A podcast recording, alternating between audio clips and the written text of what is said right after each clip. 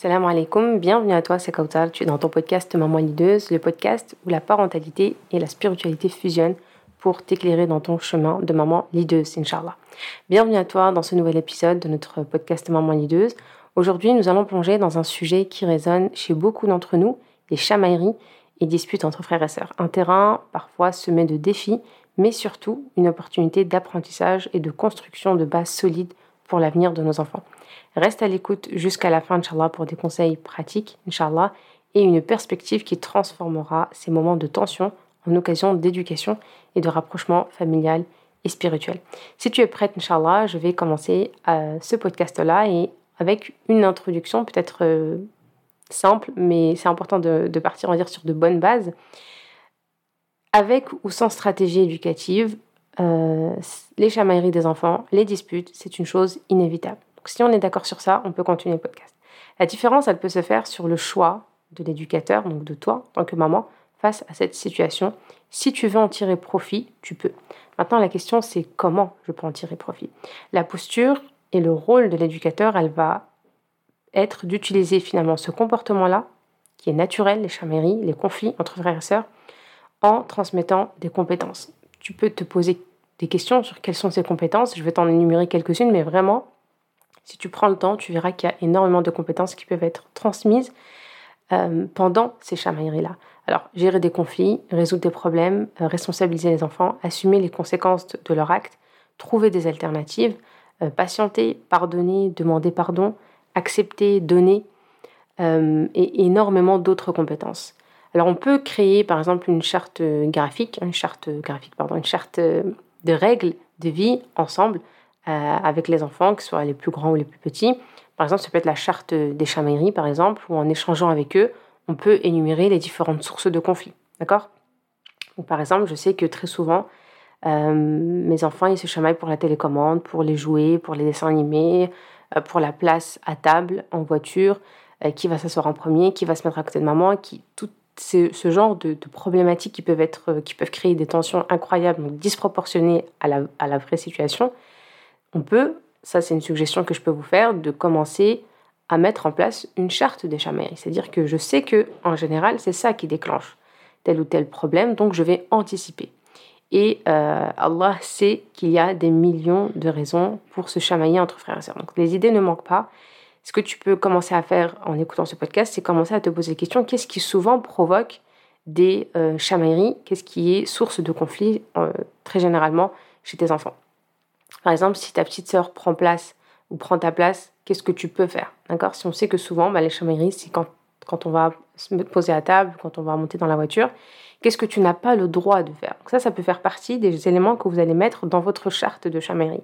Si, ta petite sœur, elle prend ta place, qu'est-ce que tu peux faire? Qu'est-ce que tu n'as pas le droit de faire au contraire? Donc là, on a déjà plus de clarté dans, quoi j'ai le droit d'agir et quelles sont les limites que maman me pose ou que papa me pose dans cette chamaillerie-là. C'est-à-dire que je n'interdis pas le conflit. Je, je comprends que tu puisses être en désaccord, je comprends que tu veuilles aussi cette place-là, mais il va y avoir, on a besoin d'un cadre pour pouvoir gérer ces, ces scènes qui sont très répétitives au quotidien.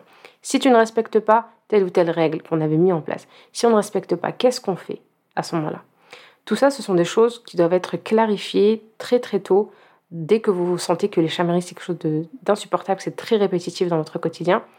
Et euh, concernant, les conséquences, euh, il peut choisir les conséquences de, ses erreurs. Si c'est cohérent et que c'est correct pour toi en tant que maman euh, et en tant que parent et que tu valides, c'est ok, tu valides. Sinon, si tu vois que c'est vraiment totalement disproportionné, qu'il a exagéré ou qu'il n'est pas du tout cohérent dans, sa, dans la conséquence qu'il t'a suggérée, qu'il t'a proposé, eh bien tu l'invites à proposer autre chose ou bien tu proposes toi-même autre chose de plus cohérent, de plus logique et de plus juste et équitable par rapport à son âge et par rapport à l'âge de ses frères et sœurs.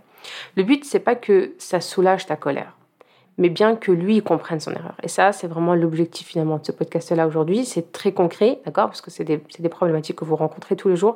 Vous avez besoin d'outils concrets, mais en réalité, vous allez comprendre qu'il y a quand même beaucoup de travail à faire en amont. Donc, par exemple, si je, mes élèves, quand elles vont écouter ce podcast-là, elles ont la connaissance de beaucoup de choses en amont sur elles, sur l'iceberg de leurs enfants, sur leur propre iceberg.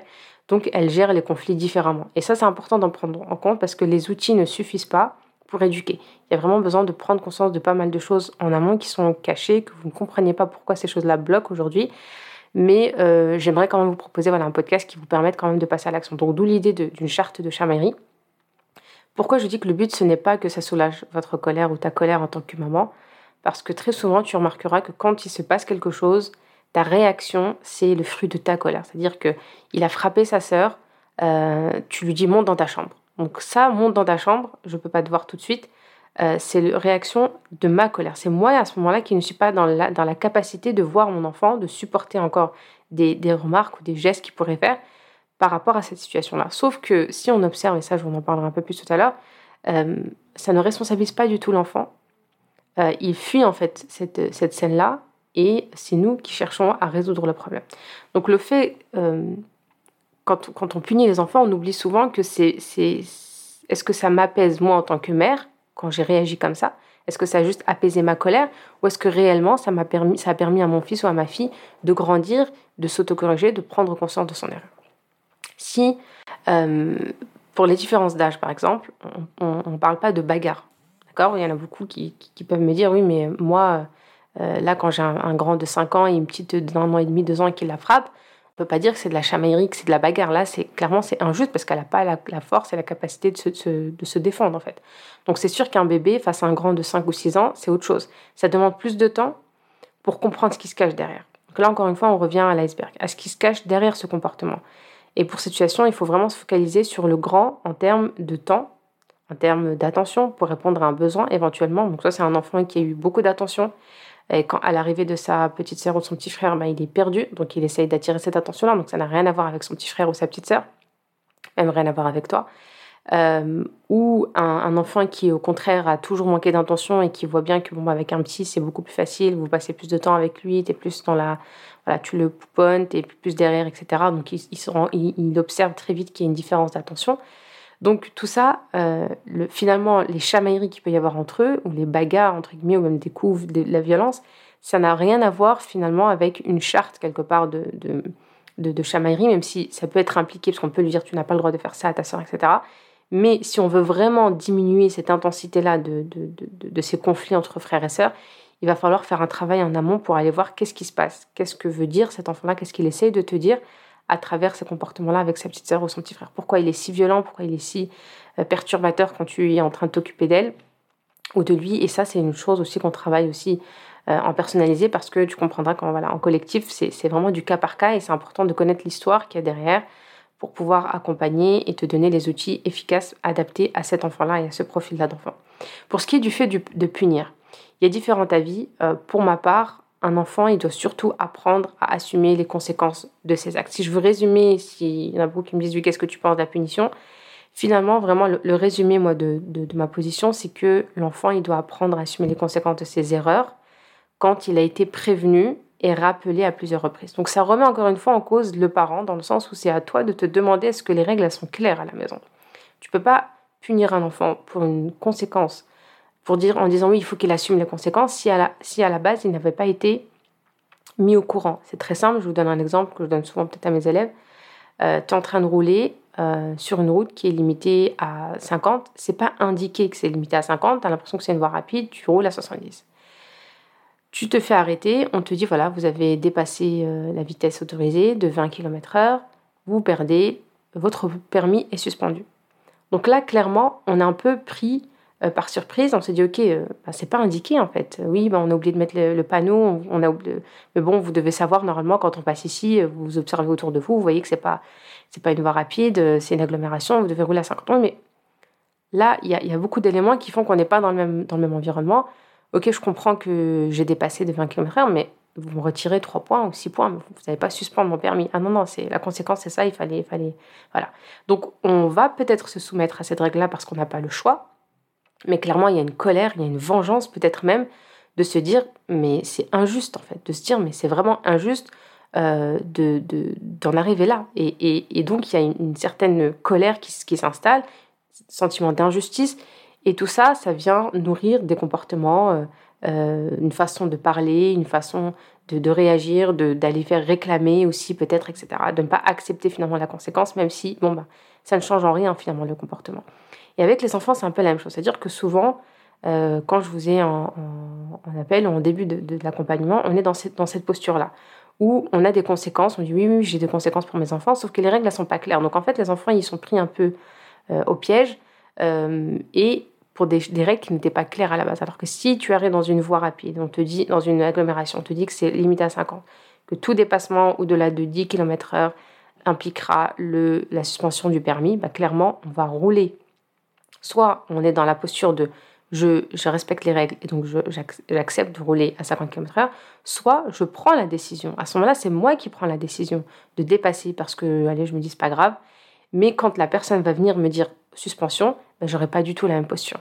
Là, je serai beaucoup plus, ben, beaucoup plus, plus humble finalement, puisque je me dire oui, c'est vrai que j'ai reconnu que oui, en effet, mais là j'étais pressée, je suis vraiment désolée, donc on va plus dans je suis désolée, mes excuses, etc. Parce que c'était clair, on nous a bien prévenu, et c'est nous qui avons décidé de ne pas respecter cette règle-là. Donc avec vos enfants, quelque part, l'idée c'est un peu ça. De, euh, prendre conscience qu'est-ce que mon enfant il a été prévenu, est-ce qu'il a été rappelé à, la règle, euh, pour le responsabiliser et pour qu'ils comprennent qu'il y a des sanctions lorsque nous ne choisissons pas respecter, lorsque nous ne choisissons pas le respect des règles communes, la violence, le respect, etc.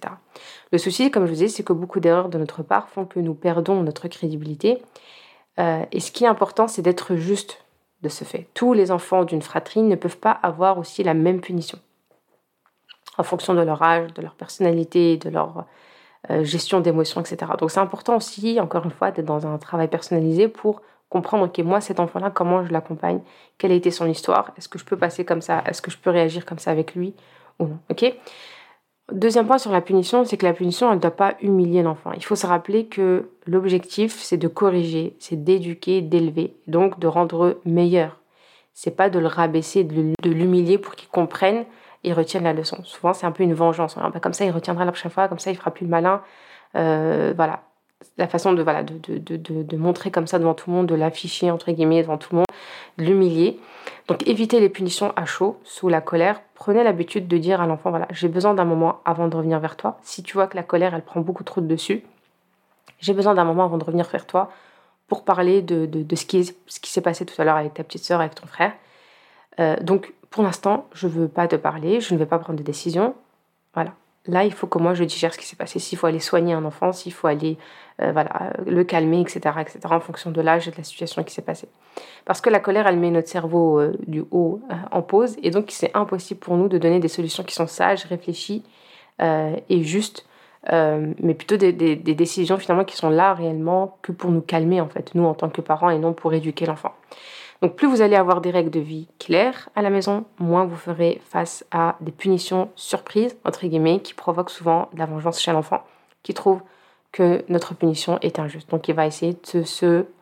Euh, de répondre à cette vengeance, de se venger quelque part par un autre comportement qui peut avoir rien à voir, mais qui finalement euh, est né de cette injustice-là.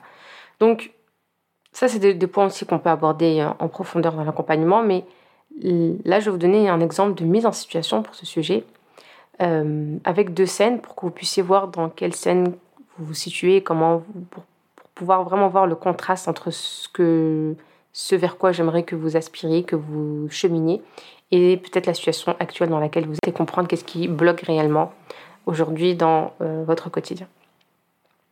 Alors, on prend une scène, une classique. Euh, vous avez prévu de sortir au parc. Euh, et le grand frappe sa petite sœur. Donc il n'y a pas de règle à ce moment-là. On est une maman qui, avant d'écouter le podcast, il n'y a pas de règle, il n'y a pas de cadre. Euh, les sanctions, elles ne sont pas claires en cas de mauvais comportement. Donc euh, bah là, on voit, on est clairement, on se précipite, on est là, on, court, etc. Après le temps pour pouvoir enfin pouvoir sortir au parc. Donc on prend sur nous pour faire plaisir aux enfants. Sauf que là, bon, c'est pas du tout motivant puisqu'on voit des enfants qui chamaillent et un grand qui, qui donne un coup à son petit frère. Bon, bah écoute, tu as tapé ta sœur, il n'y aura pas de sortie au parc. Parce que tu as tapé, parce que ça me donne plus envie de sortir avec toi, j'ai plus envie, ça me motive pas, donc on ne sortira pas au parc. Ça, c'est une scène qui est très très courante, qui peut se passer très très souvent. Euh, et là, on comprend que bah, l'enfant, il a frappé, il n'y a pas eu de conséquences, on n'a pas parlé de ce qu'il a fait de façon très détaillée, mais on retient que ben, la maman dit voilà, moi, ça me donne plus envie, j'ai plus envie, donc non, en fait, stop. La question que je te pose, c'est en quoi j'ai responsabilisé l'enfant dans cette situation-là? En prenant cette décision, en quoi l'enfant a été responsabilisé? Qu'est-ce qui Et quel pourrait être finalement, pour reformuler ma question, le sentiment de l'enfant à ce moment-là?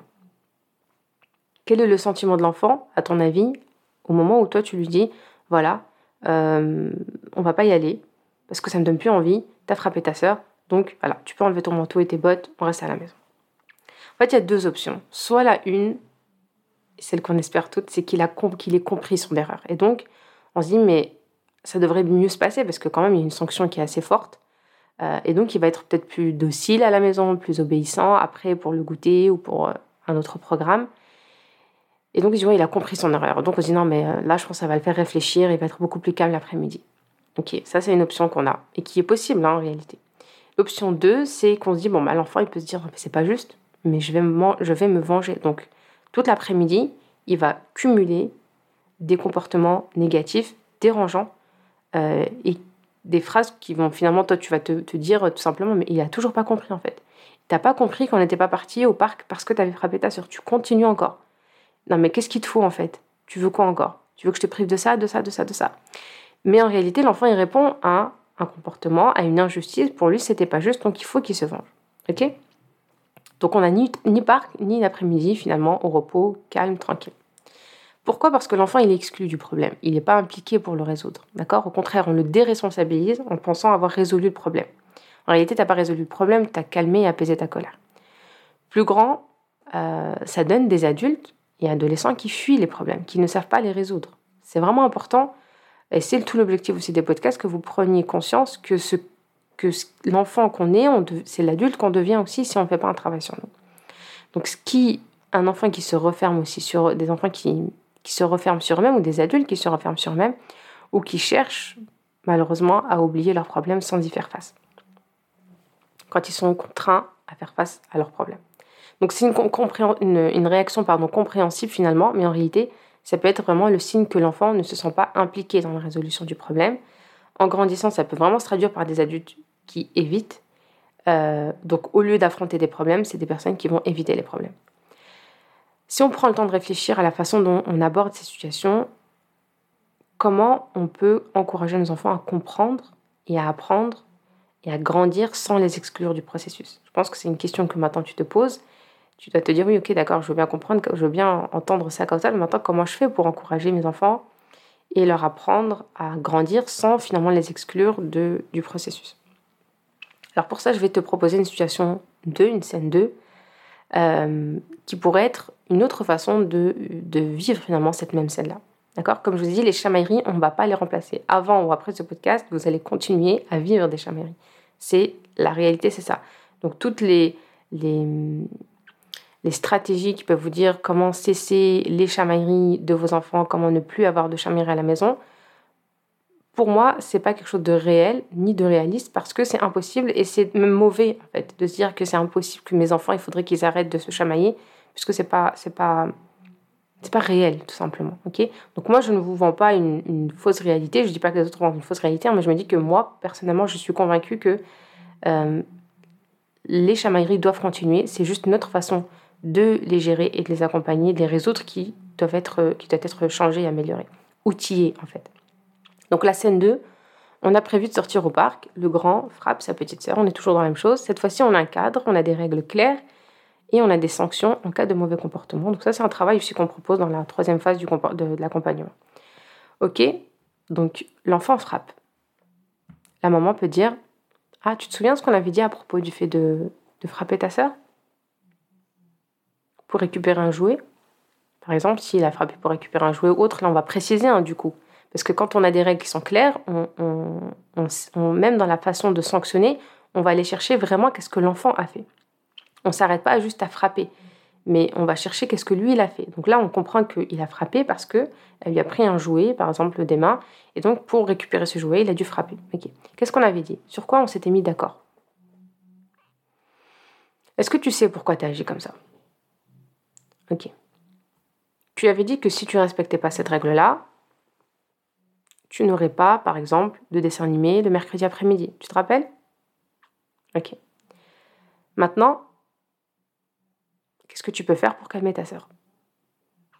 Là, ce qu'il faut comprendre, c'est que c'est des, suggestions hein, de, de, réponses. Si on dit euh, l'enfant on peut imaginer, hein, pour aller un peu plus loin, si on lui dit pourquoi tu penses avoir agi de cette manière, pourquoi tu as agi comme ça, pourquoi tu as frappé ta soeur pour récupérer un jouet? Il dit bah, elle a pris le jouet que je voulais et puis je me suis énervée. Ah, d'accord. Donc l'enfant il a partagé déjà ce qu'il ressentait. Ok? Maintenant, comment tu peux la calmer? Parce que la vraie problématique, c'est que quand souvent les enfants frappent leur petit frère ou leur petite sœur, ce qui se passe, c'est que l'enfant part parce que nous on est en colère et c'est nous qui devons calmer cet enfant-là. Donc l'intelligence émotionnelle, la compassion, euh, tout ça, c'est des choses qui ne sont pas transmises à nos enfants. Donc ils se dissocient de l'émotion de l'autre, dissocient de la douleur de l'autre, même si c'est nous qui avons provoqué quelque part cette, cette, douleur-là, donc ce coup-là, cette, cette blessure ou autre.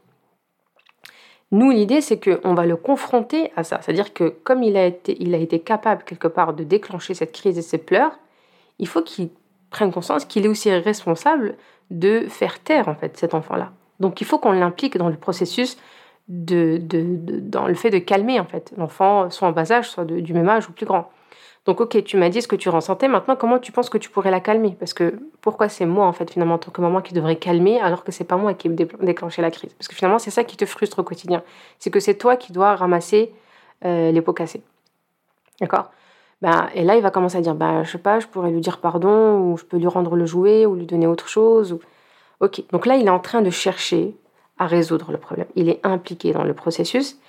Ça rappelle encore une fois un hadith du prophète salem. Si vous vous rappelez à l'époque du, euh, à euh, euh, il y a un sahabi qui devait aller combattre.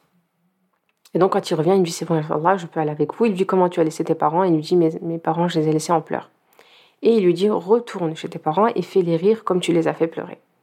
Et là, vous voyez un peu cette responsabilité de tu les as fait pleurer, par ton départ, en annonçant ton départ, maintenant tu vas repartir et tu vas les faire rire comme tu les as fait pleurer. C'est-à-dire que tu as aussi la capacité, comme tu les as fait rire, de les faire pleurer. Et en fait, c'est avec ce processus-là, ce schéma de pensée-là, qu'on doit aussi accompagner nos enfants et vers lesquels on doit les orienter. Ok, c'est une bonne idée. Tu pourrais peut-être euh, tu pourrais commencer par des excuses. Donc en fait, l'enfant, il est là, il est face à son petit frère ou à sa petite sœur qui est en train de pleurer, qui est en train de se décomposer peut-être de manière excessive, mais il doit faire face à ça. Il ne doit pas éviter parce qu'on le sait très bien, ils tapent, ils ont peur et ils vont courir parce qu'ils ne veulent pas faire face à cette situation. Aujourd'hui, il faut que les enfants fassent, face à ça, tout simplement. Parce que finalement, ce qui est difficile, c'est que c'est toi qui te retrouves souvent dans cette situation-là. Donc l'enfant, il doit écouter, ressentir les émotions de l'autre, euh, essayer de le calmer, de le rassurer, trouver les bons mots. Comme il a réussi à déclencher sa colère, il peut euh, et s'entraîner à essayer de trouver les bons mots. Comment on peut réconforter une personne? Comment on accompagne une personne qui, qui, en, qui est en plein pleurs Quels sont les mots à utiliser? Quels sont les gestes à faire, etc. Donc, ok, c'est une bonne idée. Bah, va lui parler, va t'excuser, réparer ça ensemble. Et puis, quand c'est fait, vous venez me voir. Tu peux être à côté, tu peux être dans une pièce à côté, en fonction de l'âge de l'enfant, si c'est un bébé ou autre mais il faut qu'il soit impliqué dans le processus. Et là, vous allez voir que ça va dur pour lui, mais, mais il veut pas se taire, mais il veut pas se calmer, mais il veut pas arrêter, mais il comprend pas, mais il veut plus le jouer. Oui, bah oui, oui, mais il fallait réfléchir avant. Maintenant que tu lui as arraché des mains, il faut que tu trouves la solution parce que nous, on peut pas aller au parc s'il est dans cet état-là. On est d'accord. Donc là, le fait d'aller au parc, c'est plus une punition, ça n'a rien à voir. C'est pour lui, c'est challengeant. C'est-à-dire que c'est entre mes mains.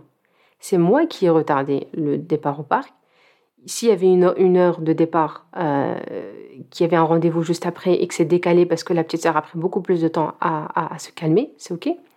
Il ne va pas sentir ce sentiment d'injustice euh, et avoir envie de se venger parce qu'il est totalement impliqué et responsable. Il voit comment il est responsable et il voit que la solution, elle est aussi entre ses mains.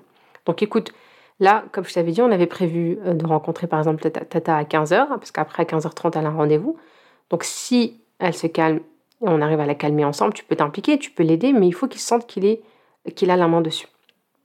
Ok, bon bah là il nous reste malheureusement, bon ça a pris plus de temps que prévu, tu vois bien, parce que ta sœur elle était déjà fatiguée, j'avais fait l'effort de la préparer pour partir avec nous.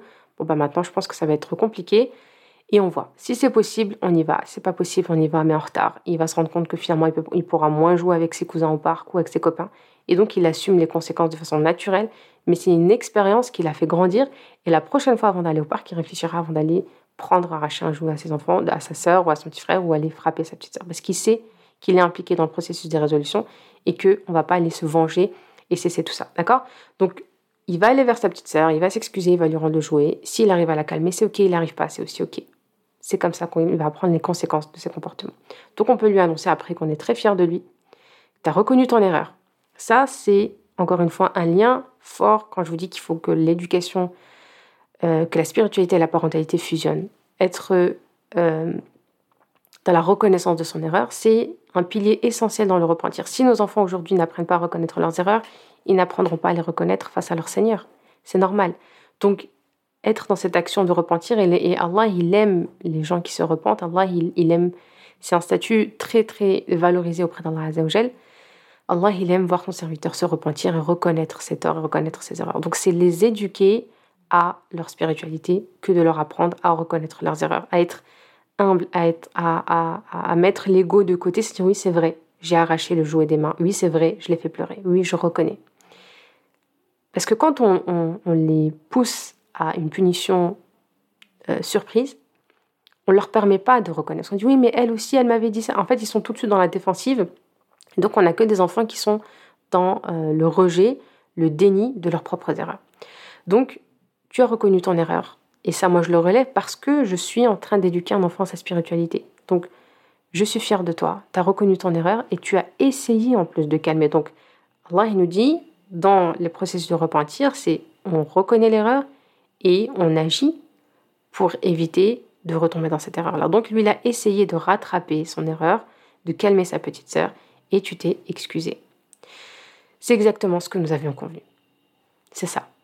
Maintenant, rappelle-toi que si tu ne respectes pas ces règles, il y aura des conséquences. D'accord? Par exemple, pas de dessin animé mercredi. C'est-à-dire que ça ne veut pas dire que si on va quand même au parc et qu'on avait dit que euh, si on fait ça plusieurs fois, au bout de trois fois par exemple, ben, la conséquence c'est d'annuler un dessin animé. Il va, il va vivre tout ce processus, il va aller au parc parce que ce n'était pas la conséquence euh, choisie. Mais le mercredi prochain, il n'aura pas de dessin animé parce que ça fait la troisième fois dans la semaine, par exemple, qu'on se retrouve dans cette situation-là. Ok?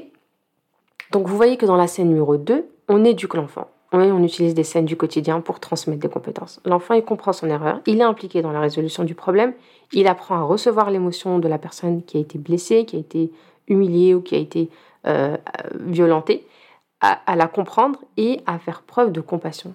Et voir sa petite sœur donc pleurer, ben, et l'essayer à la calmer, ça lui demande une certaine patience, ça lui demande de faire preuve, comme j'ai dit tout à l'heure, d'humilité, de ressentir l'impact aussi des mots et des coups euh, que, ces coups-là et ces mots-là peuvent avoir sur l'autre. Et donc on peut faire euh, de même avec des enfants rapprochés avec euh, différents âges, Inch'Allah. Voilà, donc ça c'était euh, l'objectif de euh, ce podcast-là, de t'apporter un peu plus de clarté. Ce que j'aimerais que tu retiennes finalement, si on veut retenir quatre piliers essentiels de ce podcast-là, c'est que tu dois garder une posture consciente, choisir des... De décider finalement de choisir ces moments comme des occasions d'apprentissage, pas seulement comme des problèmes à résoudre. Deuxième point qui est important, c'est de créer une éducation émotionnelle intelligente. Une posture qui est consciente, qui favorise le développement de compétences émotionnelles chez tes enfants. euh, pour qu'ils puissent apprendre à reconnaître, à comprendre et à gérer leurs propres émotions ainsi que celles des autres. les encourager à exprimer ce qu'ils ressentent plutôt, simplement, plutôt que simplement d'agir. Troisième pilier essentiel, c'est d'éviter la fuite des problèmes. On en a parlé tout à l'heure une maman consciente, une maman leaduse, elle n'évite pas les problèmes, mais elle les aborde avec une intention éducative. Et ça, c'est important. Éviter de simplement imposer des punitions sans explication. Eh bien, au lieu de cela, euh, implique tes enfants dans la résolution en les aidant à développer des compétences de résolution de problèmes qui vont les aider dans leur vie euh, actuelle et dans leur vie future. Et enfin, je terminerai avec une construction d'une base solide euh, pour le futur. C'est-à-dire que les enfants qui sont élevés par des parents conscients développent des bases solides pour leur avenir. Ils sont plus enclins à être des adultes responsables, empathiques et capables de résoudre des conflits de manière constructive, et ça c'est important. Et quand tu favorises ces compétences dès le plus jeune âge, eh bien, tu prépares tes enfants à faire face aux défis de la vie euh, avec résilience, ça c'est très important, et avec surtout une intelligence émotionnelle. En résumé, euh, mes chers mamans, chaque situation conflictuelle, c'est une opportunité d'éduquer, de guider, et de construire euh, des bases solides pour l'avenir de, de, nos enfants. Adopter une posture consciente euh, à travers, c'est vraiment en, à travers en fait ces moments que se forge le caractère et que euh, se développent les compétences cruciales pour une vie, Inch'Allah, équilibrée et épanouissante. Donc vous comprenez pourquoi pour moi, c'est essentiel de ne pas bannir les chamailleries, parce que pour moi, c'est une chose qui est clairement impossible, surtout parce que pour moi, ça serait passer à côté d'une opportunité incroyable d'éduquer vos enfants et de créer et d'améliorer leur éducation, Inch'Allah. Voilà, c'est tout pour moi. Je vous rappelle que vous pouvez aller plus loin en faisant un travail régulier sur vous, en participant aux ateliers de la fabrique des ateliers. Euh, donc ça reste un travail euh, collectif. Si vous voulez aller plus loin, de façon personnalisée, et comprendre un peu plus ce qui bloque aujourd'hui dans votre parentalité, vous pouvez réserver un appel euh, découverte, Inch'Allah. Et si je vois que je peux t'accompagner, Inch'Allah, je te parlerai, Inch'Allah, de mon accompagnement, même Iceberg, un accompagnement sur un an, Inch'Allah. Voilà, je te dis à très bientôt, Inch'Allah. Assalamu alaikum wa rahmatullahi ta'ala wa barakatuh.